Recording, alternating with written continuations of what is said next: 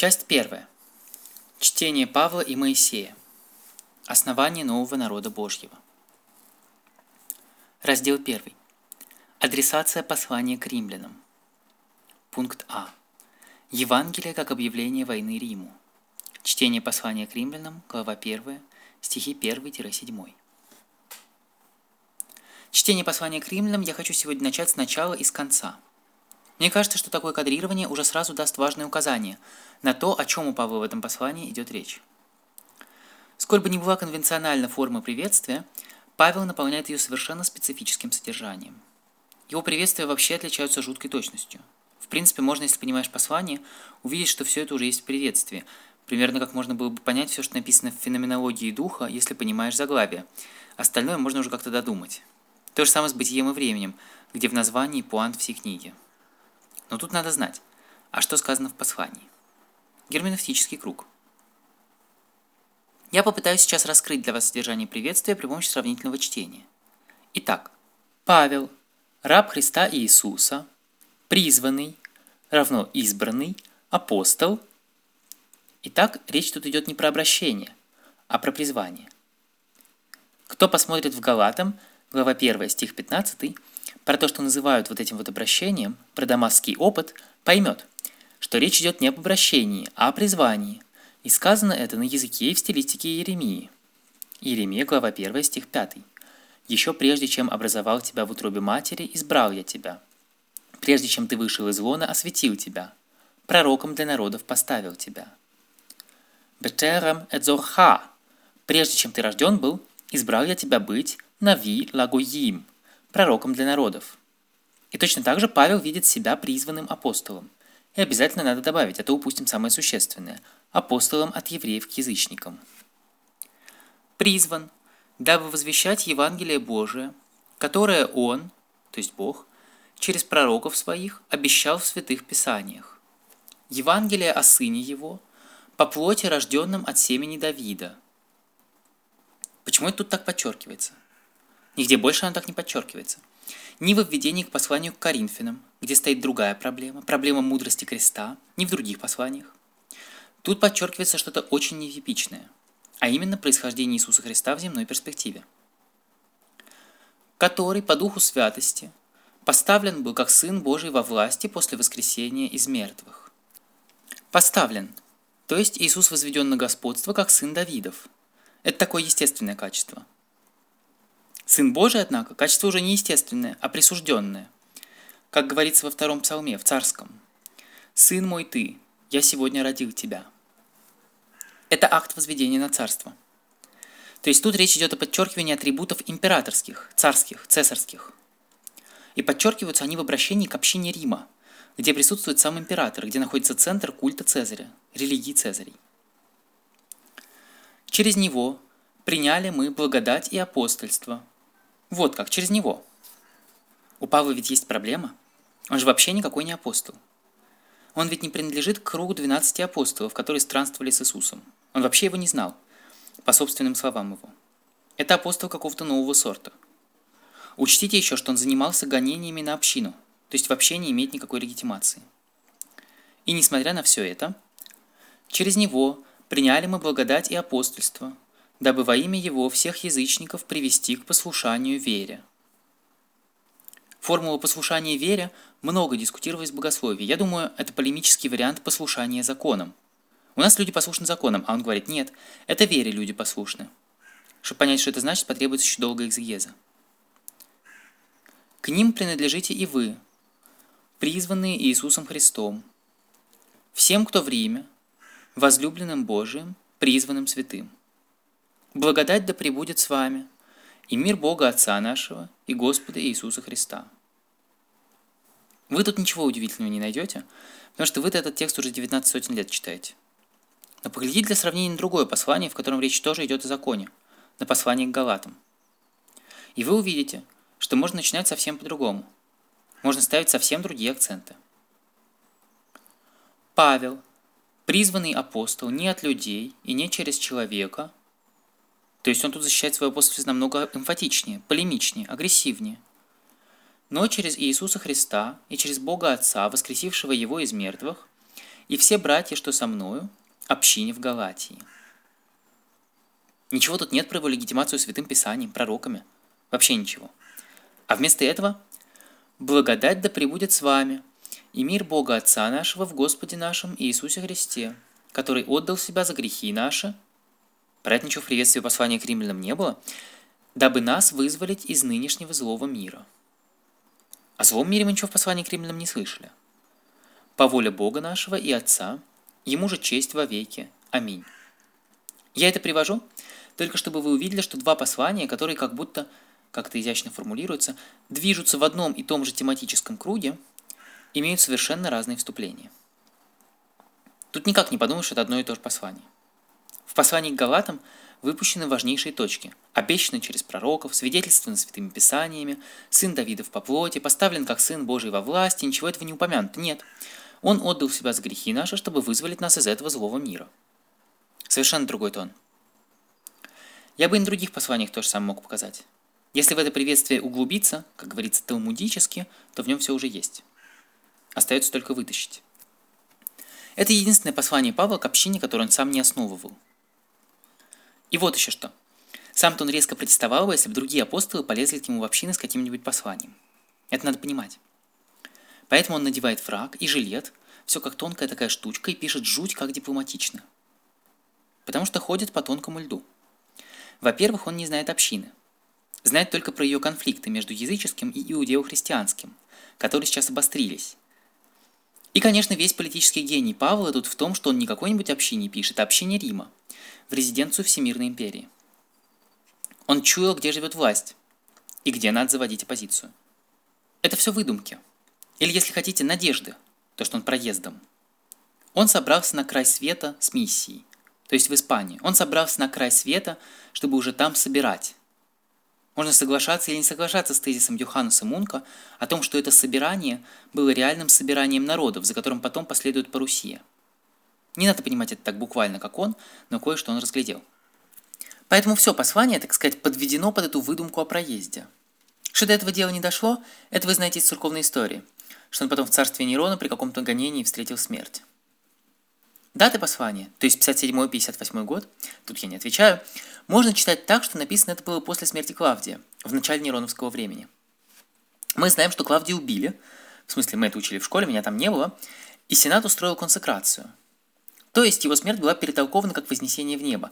Над этим еще Сенека потешается.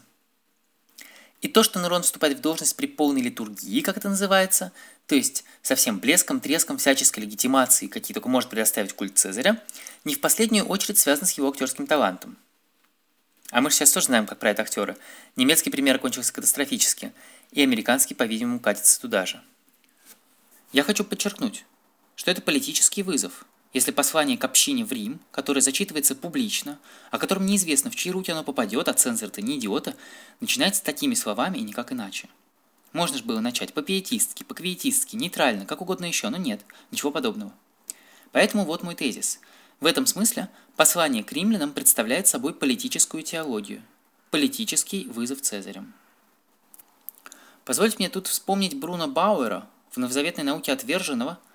Одни только Овербек и Альберт Швейцер понимали гений Бруно Бауэра в его ошибочных построениях. Но книга Christus und Caesaren со своими в чем-то авантюрными тезисами, она, как говорят в Берлине, она торкнула. Он кое-что разглядел. То, что христианская литература представляет собой протестную литературу против цветущего культа Цезарей. Раздел Б.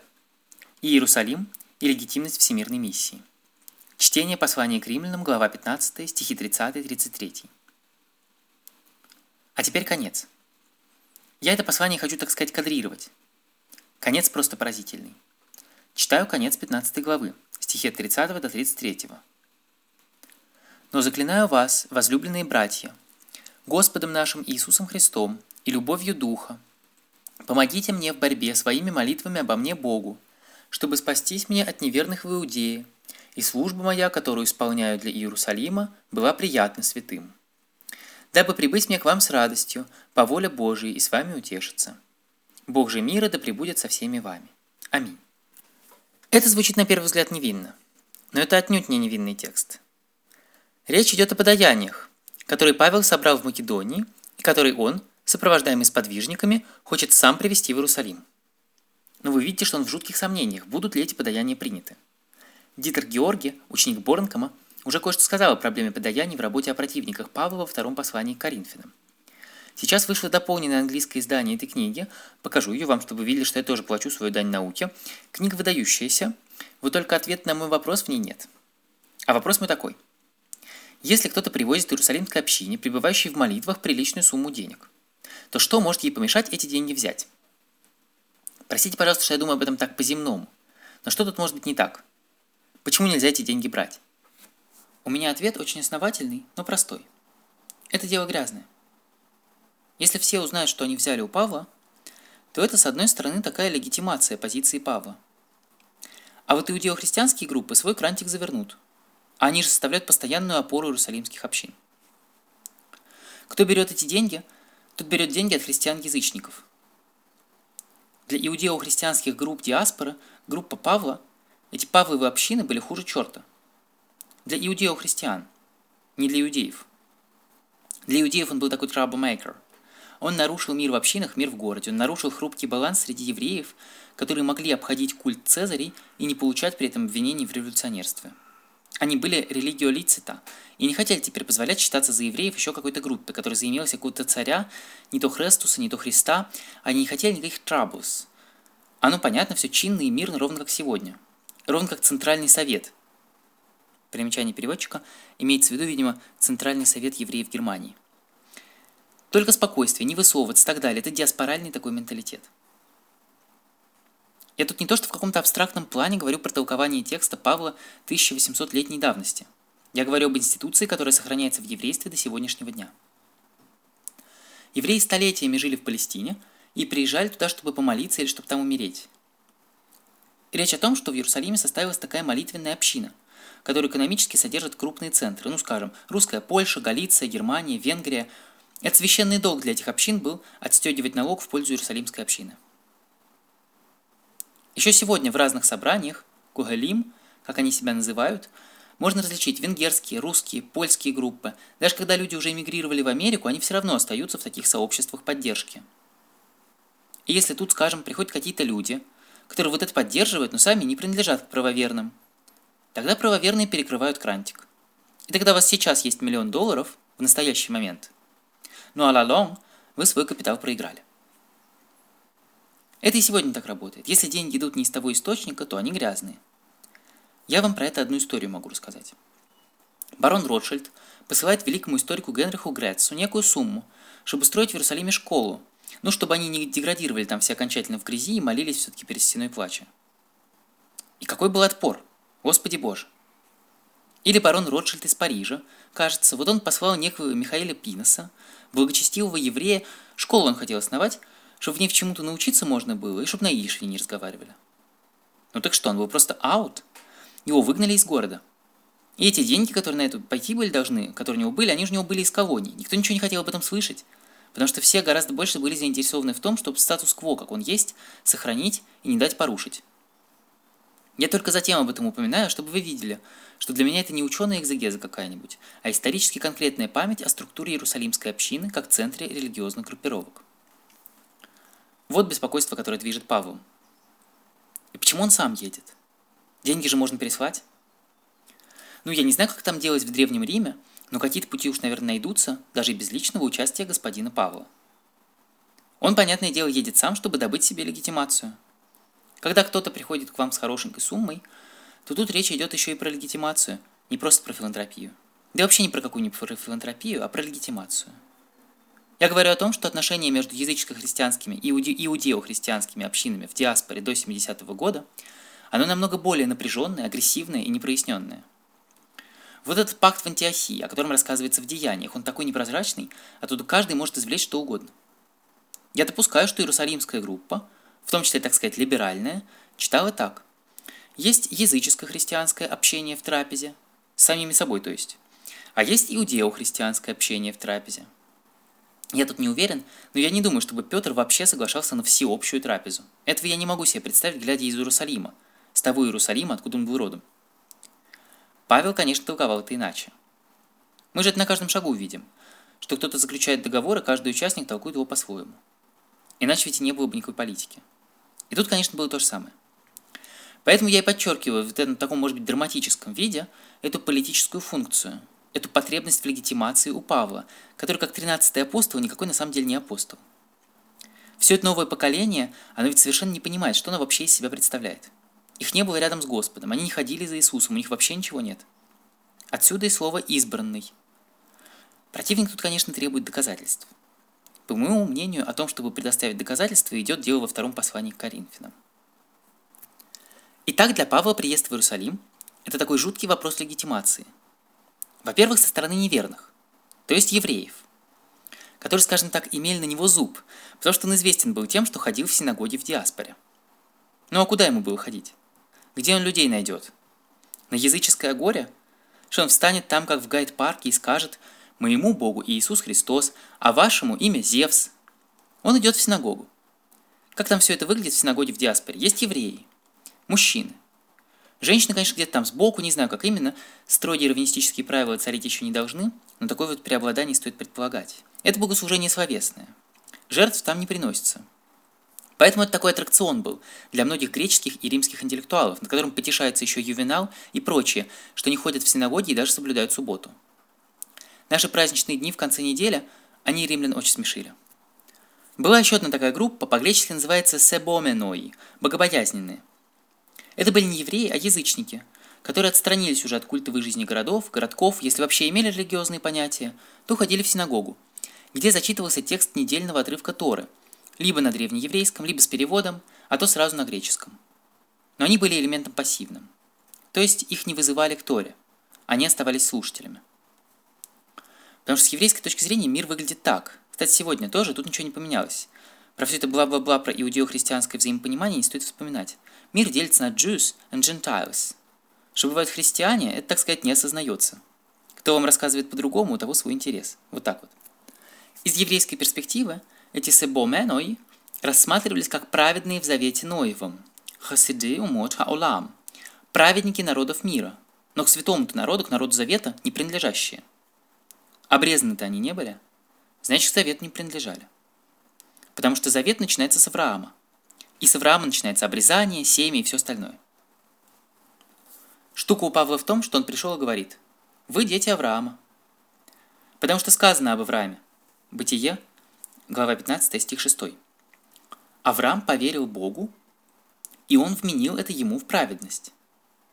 Вехеэмин падунай, и он поверил в Бога, ваяхшеве хало, и была зачтена ему цдака, праведность. Очень трудная фраза. Но что бы она ни значила, Павел спрашивает, когда это сказано было, до обрезания или после? До обрезания. Значит, кто верит, у того есть эквивалент для обрезания, то есть для дел. Мой тезис в том, что язычники, которых Павел превратил в христиан, первоначально рекрутировались из этой группы себоменой, и только впоследствии к ним присоединились другие язычники. В конце концов, есть одно филологическое указание на это заслуживающее внимания. В персидском я его не знаю, но мне это говорил профессор Пинос, как себоменой, так и христиане называются тарсами. Во время Павла, то есть за несколько лет до разрушения храма и уничтожения второго еврейского сообщества, политические и экономические расклады намного более заметно отличались, чем предполагают наши источники, которые же в конце концов все сфабрикованы. Их надо уметь читать против шерсти, этому нас Овербек научил. Почему лед тонок в послании к римлянам? Это община, в которой дело идет как раз о вопросе превосходства – эта община смешанная, не то что в Коринфе, где она, очевидно, вся языческая христианская. Это смешанная община, и конфликты в ней идут между иудео-христианами и язычниками-христианами. И почему Павел так буйствует в Галатии? Он же ужасными словами их называет змеи, тех, которые пролезают, и черт знает, что устраивают там, ломают ему общину, требуют обрезания. Приходят и говорят, что у них там, Христос? Ну отлично. Но без обрезания это все это ничего не значит. Да я ж с тобой вообще за стол не сяду. Весь этот вопрос комменсальности – это же совершенно конкретные проблемы. Вы едите вместе, вы спите вместе. Община вы или не община? Не так-то все было просто, как сегодня кажется. После 70-го года все уже было, конечно, в шоколаде. Христиане истолковали разрушение второго храма как кару Божию, которая этим показал, у кого правда, у кого ложь. Тут иудео-христианским общинам на Западе свернули шею одновременно евреи и христиане-язычники. Что удивительно в случае Павла, что мы стоим прямо перед этим поворотом, и расклады совершенно другие. По крайней мере, не такие, как мне их давали на занятиях по истории церкви в Цюрихе у господина Бланка. Надо уяснить себя, что ситуация у Павла в значительной мере определяется его оппонентами. Оппоненты у него не картонные. В работе Георгия вы можете почитать потом, что оппоненты Павла много чего могли устроить в Коринфе, в Галатии и даже в самом Риме. Расклады были, и тут я выступаю против классической истории церкви, расклады до 70-го года были другими. Другими они были в еврействе. А слово «христианин», пожалуйста, зарубить себе на носу, этого слова у Павла вообще нет. Эта модернизация, эти анахронизмы рушат любую попытку разумного подхода к тексту. Нельзя быть умнее автора и подсовывать ему понятия, которых не имел и заиметь не собирался. Я не хочу быть умнее текста, я хочу посмотреть, что он говорит и что из него можно извлечь. Экскурс. Судьба иудео-христианских общин. Вы знаете официальную версию после 70-го года. Пелла, раздираемая между партиями, между иудео-христианами и евреями, которые их хотели исключить. Так-то и попало в 18 благословения Меды, это молитва проклятия. В 18 благословениях благословений ведь вообще-то 19, потому что после явны туда добавили благословение проклятия. У него есть разные версии. Все это сейчас сильно ослаблено из-за цензуры в молитвеннике, из-за христианской цензуры в русском молитвеннике. Есть такая мешна, где говорится, если кто-то выходит перед общиной, это на иврите называется «йорет лифней хатува», сходит от молитвенного стола и вслух читает Амиду, и где-то в молитве ошибается, то начинает молитву сначала. Но если он ошибется в проклятии, то должен уйти от стола. Шем Амин. Может быть, он еретик. В таком нельзя ошибаться. Вот до чего она доходит. Это сказано, чтобы выдавить иудео-христиан из еврейских общин. Несколько дней назад я говорил с Гаем Струмзой из Иерусалима, который занимался сейчас проповедями Кирилла Иерусалимского, и обнаружил, что он говорит «иудеи» там, где на самом деле имеет в виду иудео-христиан. Они хотя и признают Иисуса, но не признают общего титула, который он за это время получил – Христос. Это четвертый век. Надо, говорит он, целиком заново перечитать отцов церкви. Имеют ли они в виду там, где говорят иудеи, иудеев или иудео-христиан? То, что эти общины исчезают в Восточной Римской империи, это мы тоже знаем из святоотеческой литературы. Но это не вся история. Мировая история на римских границах не оканчивается. Наша еврейская история вообще не в Палестине разыгрывалась, а переместилась оттуда в Вавилонию, а из Вавилонии в Испанию и так далее. Вся Аравия была открыта, это не пустыни были, как сегодня, это были цветущие города – эти общины, которые преимущественно или целиком были иудео-христианскими, и по этому поводу, как мне кажется, в богословских умах царит полное неведение, были весьма многочисленны и весьма сильны, и прожили тоже дольше, чем позволяет им официальная история церкви. Вплоть до X столетия есть у нас свидетельства об иудео-христианах в арабских источниках. Что, к слову, переворачивает предысторию ислама, потому что Мухаммад, получается, не в буйной голове у себя свалил в кучу еврейскую традицию с христианской, перемешал их, что-то себя оттуда выдумал, но впитал в вполне конкретную иудео-христианскую традицию и передал ее в Коране. Но все это просто к слову. Тут много чего есть об этом рассказать, но я не историк церкви персидско-арабском регионе, чтобы вам это показывать. Это установил профессор Соломон Пинос в одном докладе в Иерусалимской академии.